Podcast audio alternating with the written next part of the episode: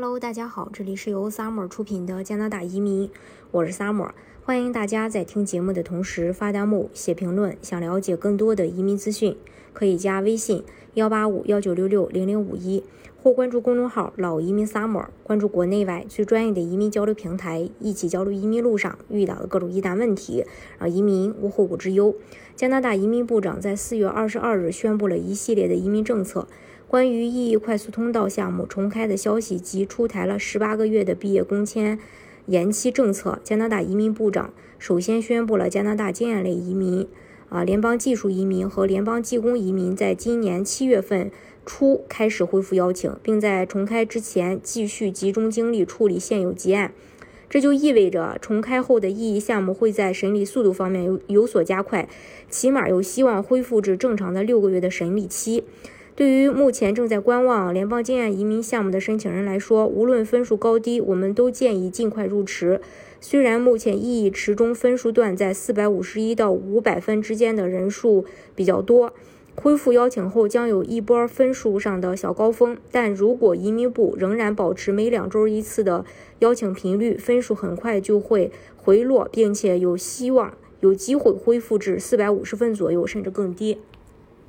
与此同时呢，入池后申请人还有机会不断去提高分数，增加被邀的概率。E 项目重新恢复正常邀请，不仅有利于境内的 CEC 类别的申请人，而且对于目前在境外观望的联邦技术移民的申请人来说，也是个好消息。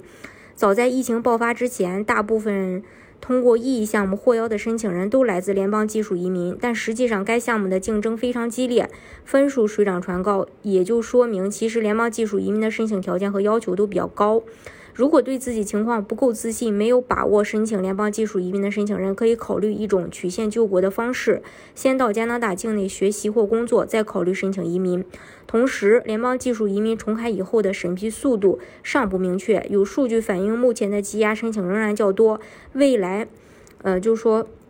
未必能短期内恢复正常。但是移民局也说了，说要在六个月之内。呃，要恢复六个月之内的这个审理周期。那除了宣布异议项目重新恢复邀请以外，移民部长还出台了几项有关工签申请的政策，其中包括毕业工签在今年内到期的申请人将有机会获得十八个月的延期，随行申请移民的家属有机会获得开放式工签。特别是十八个月的毕业工签延期政策，给予了目前很多在异议池中等待被邀请但工签即将到期的申请人很大的便利。还有一些移民申请请人目前尚未满足工作经验要求，但工签即将到期，也能从该政策中获利。移民部将在六月份颁布更加详细的申请要求。嗯。